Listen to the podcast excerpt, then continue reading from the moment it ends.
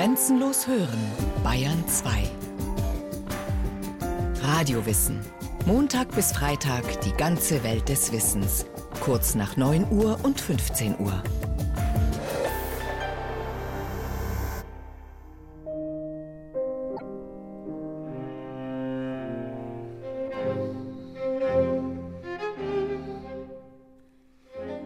13. Oktober 1821, Schivelbein an der Rega, ein beschauliches Landstädtchen in Hinterpommern. Als das Ehepaar Virchow seinen einzigen Sohn bekommt, ist natürlich noch nicht zu ahnen, dass der kleine Rudolf Ludwig Karl einmal eine übernationale Größe der Wissenschaft werden und sein Name einen Ruf von Weltrang erlangen würde. Dass Straßen, Institute und sogar ein Mondkrater einmal seinen Namen tragen werden – Rudolf Virchow. Der Sohn des Stadtkämmerers und erfolglosen Landwirts Karl Virchow und seiner Ehefrau Johanna wächst in einfachen Verhältnissen auf. Doch der kleine Rudolf zeigt früh eine ungewöhnliche Begabung und legt enormen Fleiß an den Tag. Sein Vater fördert ihn, wo er nur kann, bringt ihm Lesen und Schreiben bei und lässt ihm neben dem Unterricht in der Stadtschule Privatstunden in Latein und Französisch, später auch in Griechisch geben. 1839, bei der Reifeprüfung am Gymnasium, wählt der junge Virchow für seinen Deutschaufsatz den Titel Ein Leben voller Arbeit und Mühe ist keine Last, sondern eine Wohltat. Ein Umstand, den viele Biografen später als frühen Beleg einer Lebensmaxime interpretieren und der vielleicht tatsächlich einen bestimmten Wesenszug des begabten jungen Mannes charakterisiert.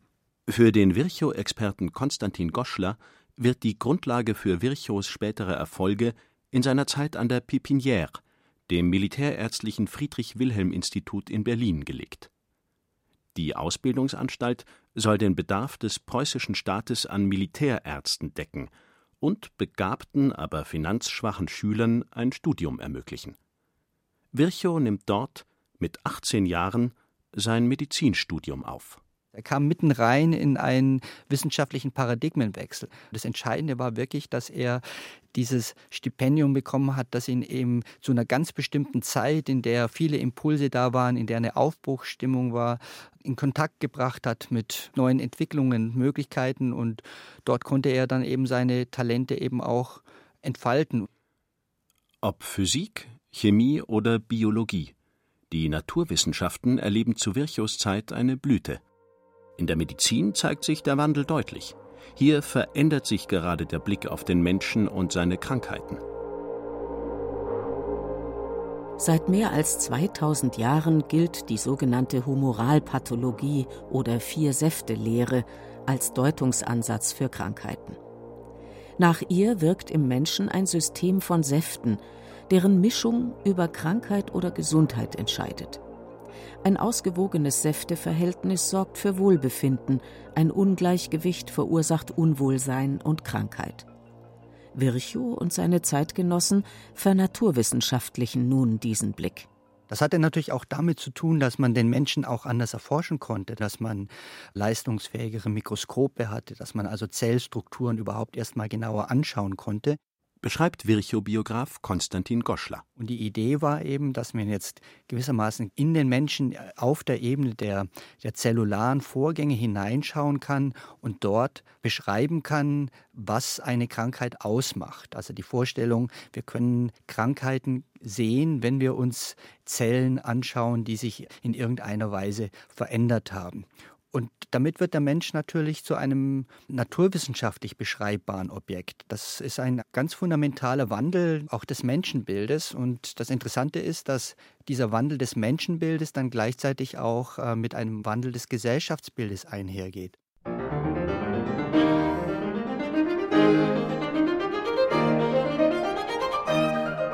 Während aller Orten aus kleinen Städtchen große Städte werden, die Einwohnerschaft sich vervielfacht und die Industrialisierung sich durchsetzt, promoviert Virchow in Berlin.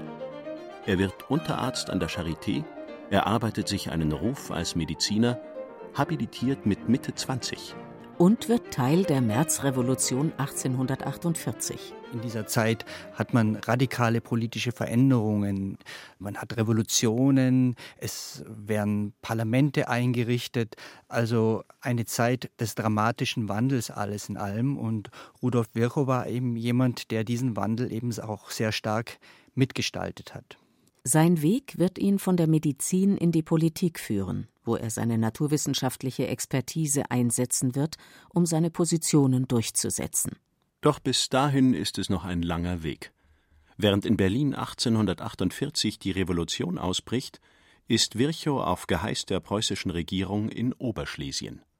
Er soll dort die Ursachen einer verheerenden Epidemie erforschen, die unter der hungergeschwächten Bevölkerung tausende Tote fordert. Jahre später wird Virchow diesen 16-tägigen Aufenthalt als das entscheidende Ereignis seines Lebens bezeichnen. Virchow erlebt in Oberschlesien eine kranke Bevölkerung in Hunger, Not und Elend. Und er zieht daraus seine Schlüsse. Kaum von seiner staatlich finanzierten Reise nach Berlin zurückgekehrt, beteiligt sich der junge Mediziner am Barrikadenkampf. Dürfte schon das den Oberen sauer aufgestoßen sein, tut es sein Bericht über die Zustände in Oberschlesien allemal. Denn die Analyse spiegelt die revolutionären Ideen wider, wird zur Anklageschrift. Virchow fordert darin volle und unumschränkte Demokratie und führt auf, wie die Regierung durch die ungeheuerste Vernachlässigung dieses Landes, durch eine gleich saumselige innere und äußere Politik sowohl die geistige als die materielle Hebung des Volkes unmöglich gemacht hat. Mit anderen Worten, die Regierung ist schuld an der Epidemie. Es ist für ihn eben auch gleichzeitig eine Anklage an die Unfähigkeit der preußischen Bürokratie, die auf sich so wahnsinnig stolz ist. Ja, die sagt, also wir sind die tollste Bürokratie der Welt. Und das ist sozusagen der Punkt, an dem man das Versagen der Bürokratie festmachen kann. Also es ist nicht einfach nur Mitleid mit denen, denen es schlecht geht, sondern dieses Mitleid hat auch eine Funktion, nämlich die Funktion, die Unfähigkeit des preußischen Staates beschreiben zu können, ihn anklagen zu können, ihn delegitimieren zu können. Das Vertrauensverhältnis zwischen Virchow und der Regierung ist zerstört. Schade um das Talent, urteilt das Ministerium, und Virchows Karriere gilt als beendet. Was folgt, ist eine Art Exil in Würzburg. Virchow geht dort 1849 an die Freie Universität und startet die sieben vielleicht schaffensreichsten Jahre seines wissenschaftlichen Wirkens, in denen er unter anderem die Grundlage für seine berühmte Zellpathologie legt.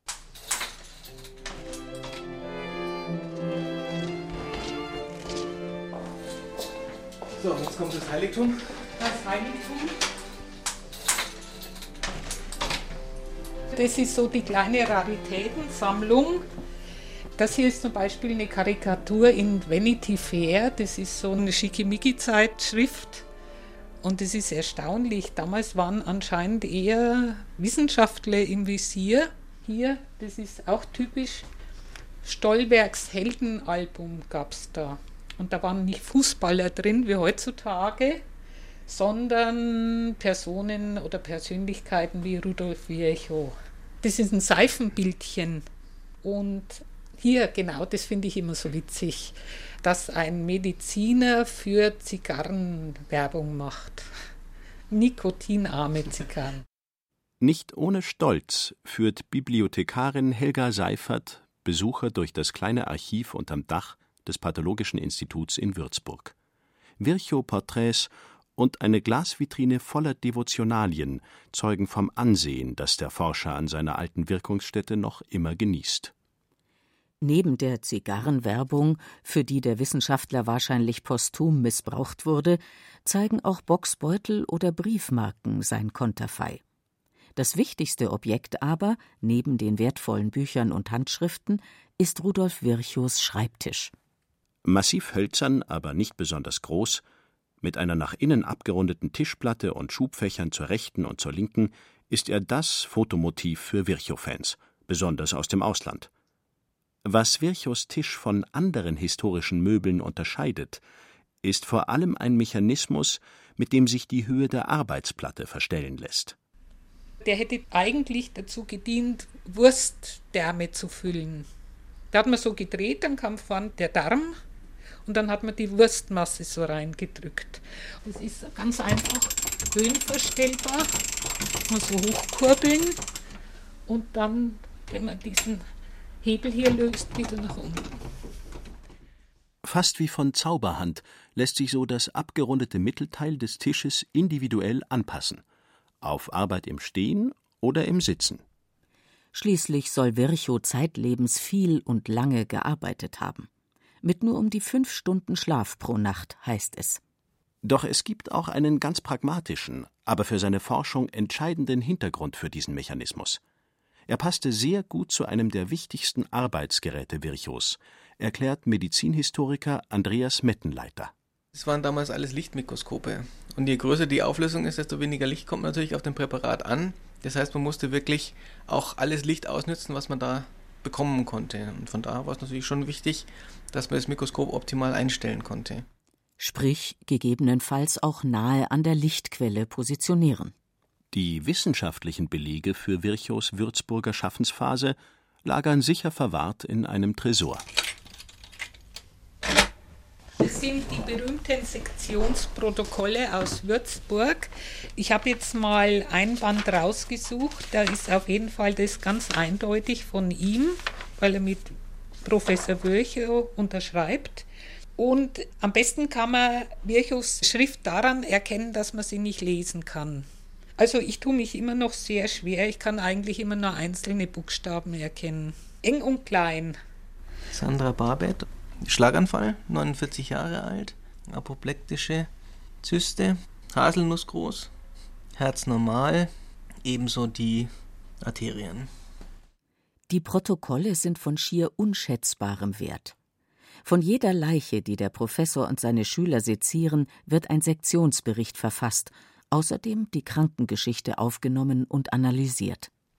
Dadurch, dass es in Würzburg das Julius-Spital gab mit sehr vielen Patienten, hatte er natürlich auch unglaublich viel Leichen zum Sezieren. Und das ist natürlich, wenn ich statistische Erkenntnisse gewinnen will, ganz wichtig, dass ich da wirklich nicht auf drei oder vier Leichen zurückgreifen muss, sondern wirklich eine große Anzahl habe, auf die ich zurückgreifen kann.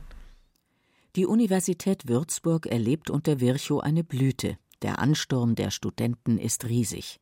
Ganz spannend ist auch nochmal gerade für die Entstehung seiner Zellularpathologie als Theorie, dass er die dann 1856 in Berlin dann zwar veröffentlicht hat, dass man aber in Vorlesungsmitschriften von seinen Studenten praktisch wirklich nachvollziehen kann, wie er schrittweise von Semester zu Semester dann zu diesen Erkenntnissen gelangt ist. Und wie gesagt, er hat es in Berlin publiziert, aber das ist natürlich das Ergebnis seiner Würzburger Arbeit und da kam letztlich dann auch in Berlin nichts Neues mehr dazu.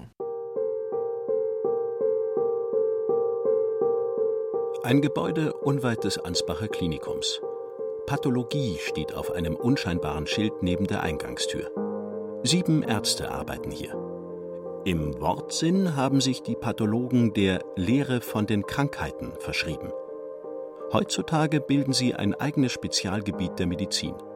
An leistungsfähigen Mikroskopen untersuchen sie Gewebe und Körperflüssigkeiten, in der Regel von lebenden Patienten. Krebsfrüherkennung, aber auch die Diagnose von Gelenkkrankheiten wie Rheuma oder Arthrose gehören zu ihren Aufgaben. Moderne Pathologen sind maßgeblich eingebunden in die Diagnostik verschiedenster Fachgebiete, ohne dem Patienten zu begegnen. Mit Leichen haben es die Pathologen heutzutage nur noch vergleichsweise selten zu tun – und doch stehen Pathologen wie Ronald Berndt in der Tradition von Rudolf Virchow. In den Grundzügen ist das so, dass wir so diagnostizieren wie Virchow. Und ich habe in Würzburg sein Mikroskop gesehen. Das ist nur inzwischen elektrifiziert worden. Also mit dem könnten wir genauso arbeiten und unsere Diagnosen wären nicht schlechter. Die Diagnosen werden nicht besser durch die modernen Mikroskope. Ja, es ist weiterhin eine intellektuelle Arbeit. Und die hat er genauso geleistet, wie wir es jetzt auch tun. Nicht? Nur eher revolutionärer. Nicht? Und wir machen es nach. Denn die Zellpathologie, die Virchow maßgeblich begründet hat, macht die Arbeit moderner Pathologen erst möglich. Der bekennende Virchow-Bewunderer Ronald Berndt und seine Fachkollegen stützen sich noch heute weitgehend auf einen Grundsatz, den erstmals Virchow formuliert hat. Omnis cellula e cellula. Eine Zelle kann immer nur aus einer Zelle hervorgehen. Es war tatsächlich Virchow, als natürlich Nachfolger von Schleiden auch äh, und einigen wenigen anderen, die da eine Vorarbeit geleistet haben, der dann sagte, nein, die Zellen sind es. Ja, die Zellen sind es, die die Träger der Krankheiten sind. Und das war revolutionär und war zu dem Zeitpunkt nicht klar, ob das denn wirklich so stimmen würde. Es war in einer Konkurrenz, hat sich durchgesetzt und zu Recht denn da steckt wirklich die Information drin. Ja, er sagte, die Zellen entstehen aus Zellen. Man war vorher der Meinung, ein Blastem irgendwo, nicht? Die Mäuse würden aus dem Schmutz entstehen, ja, nicht? Also, dass also Zellen aus Zellen entstehen, das war eine bemerkenswerte intellektuelle Leistung, eine Hypothese zunächst und äh, sie hat sich als wahr erwiesen und ungemein fruchtbringend, nicht? Und tatsächlich seine Methode, nämlich ins Mikroskop zu schauen, ja, also Gewebe zu schneiden, zu färben, und dann im Mikroskop anzuschauen, die hat sich gehalten. Durch Virchow wurde die Zelle als kleinste Einheit des Lebendigen festgeschrieben. Und auch wenn die Medizin heute sogar bis auf die molekulare Ebene des Lebens blickt, den Naturwissenschaftlern des 19. Jahrhunderts zollt Pathologe Bernd Respekt. Wir ernten die Früchte. Das 19. Jahrhundert meines Erachtens war wirklich das Jahrhundert, man hat Annahmen überprüft und hat einfach gut hingeschaut und hat gesagt, das widerspricht diesen Annahmen und dann weitergearbeitet. Also das ist der methodisch richtige Weg, auch heute noch. Das naturwissenschaftliche Denken. Und das kam eben dann auch in der Physik, in der Chemie, überall. Die Fächer, die haben es vorgegeben und dann haben die Biologen mitgemacht. Und wir profitieren jetzt einfach davon. Wir können gleich einsteigen in das Wissen, aber auch wir leben in einer Zeit, gerade in der Medizin, konkurrierender Ideologien, ja nicht, außerhalb der gelehrten Medizin hier. Und auch da sind wir aufgerufen, uns unsere Meinung zu bilden und mit den richtigen Methoden halt herauszufinden, taugt's was oder taugt es nichts. Irrtümer vorbehalten, heute genauso wie damals. Dass wir heute von Leukämie sprechen, geht auf Virchow zurück. Er hat den Begriff geprägt. Aufgrund seiner Beobachtung? Es gab einfach Kranke, also Patienten, die sind verstorben, hatten eine große Milz und das Blut war nicht rot, sondern weiß. Das hat er Leukämie, weißes Blut genannt. Das ist Blutkrebs. Wir verwenden den Begriff heute noch, wissen aber, dass er eigentlich nicht korrekt ist, weil sich diese Erkrankungen im Knochenmark abspielen. Leukämie ist jetzt praktisch das Symptom. Er hat das Symptom richtig beschrieben. Er hat es korreliert mit der großen Milz und er hat es erkannt als letztlich im weitesten Sinne neoplastische Erkrankung. Freilich unterlaufen ihm auch Fehler. Das Kehlkopfkarzinom von Kronprinz Friedrich Wilhelm, dem späteren deutschen Kaiser und König von Preußen Friedrich III., das erkennt er nicht als Krebs. Und Ronald Berndt nennt weitere Beispiele. Er hat es nicht geschafft, zum Beispiel zwischen Tuberkulose und Krebs zu unterscheiden. Das war mit bloßem Auge auch nicht zu unterscheiden, tatsächlich. Verhalten war identisch. Aber die Ursache ist doch vollkommen anders. Ob genetisch veränderte Zellen plötzlich wuchern oder ob ein Bakterium den Organismus überfällt. Das macht einen Unterschied. Auch mit den Ansichten von Robert Koch kann sich Virchow nicht wirklich anfreunden und will dessen These vom Bacillus als Auslöser der Tuberkulose nicht akzeptieren. Wirklich wichtig ist eben zu wissen, es gab daneben andere Richtungen der Medizin, die eher die biochemische dann, die physiologische, eben die bakteriologische. Und die haben, sind ihre Wege gegangen, die halt Virchow nicht beeinflussen konnte. Koch hat sich ja eben auch gegen Pettenkofer, der ja ebenfalls Mikrobiologe war, mühsam durchsetzen müssen. Ja, so ist das halt. Nö, das nimmt man einfach zur Kenntnis. Und das Gute an unserer Zeit ist, wir sehen es historisch und können sagen, das eine war richtig und das andere auch. Nicht? Koch hatte recht und er hatte auch recht in seinen eigenen Gebieten.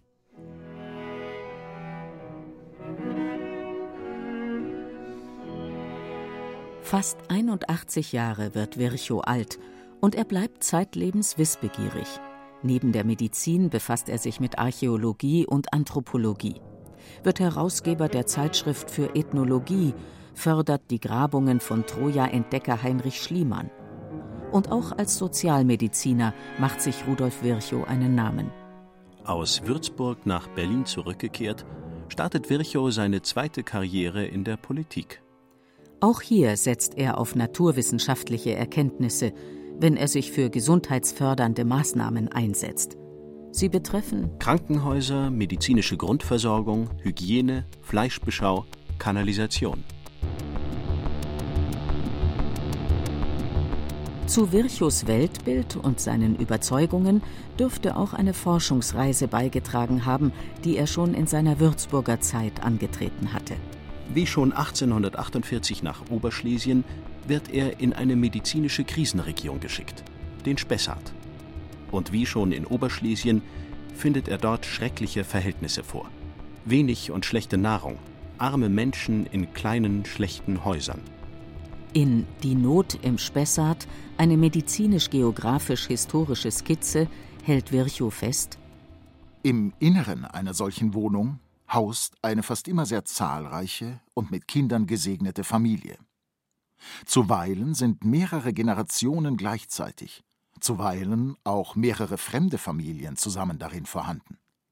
Die meist sehr schmutzigen und, wo es möglich ist, dicken und heißen Betten stehen in geringer Zahl sowohl im Zimmer selbst als in dem oft dunklen und dumpfen Kämmerchen, so dass es gewöhnlich ist, wenn zwei bis drei Personen, selbst von verschiedenen Geschlechtern, in demselben Bette schlafen. Von den hygienischen Zuständen ganz zu schweigen. Der Mediziner beschreibt seinen Ekel deutlich. Die Mutter lag in einem schmutzigen, höchst widerwärtigen Bett, dessen ursprüngliche Farbe nicht mehr zu erkennen war, und in dem selbst das Stroh schon ein ganz schwärzliches Aussehen angenommen hatte. Wenn man das Deckbett aufhob, so sprangen die Flöhe so dicht umher, dass man im ersten Augenblick nur die Wahrnehmung des Flimmerns vor Augen hatte. Seinen Bericht beendet der Mann, der als Zellforscher weltberühmt geworden ist, mit dem Fazit Bildung, Wohlstand und Freiheit sind die einzigen Garantien für die dauerhafte Gesundheit eines Volkes.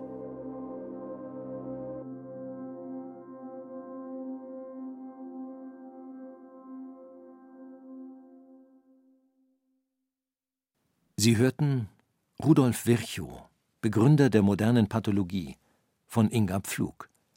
Es sprachen Beate Himmelstoß, Thomas Birnstiel und Frank Mannhold. Ton und Technik Roland Böhm. Regie Axel Wostri. Eine Sendung von Radio Wissen.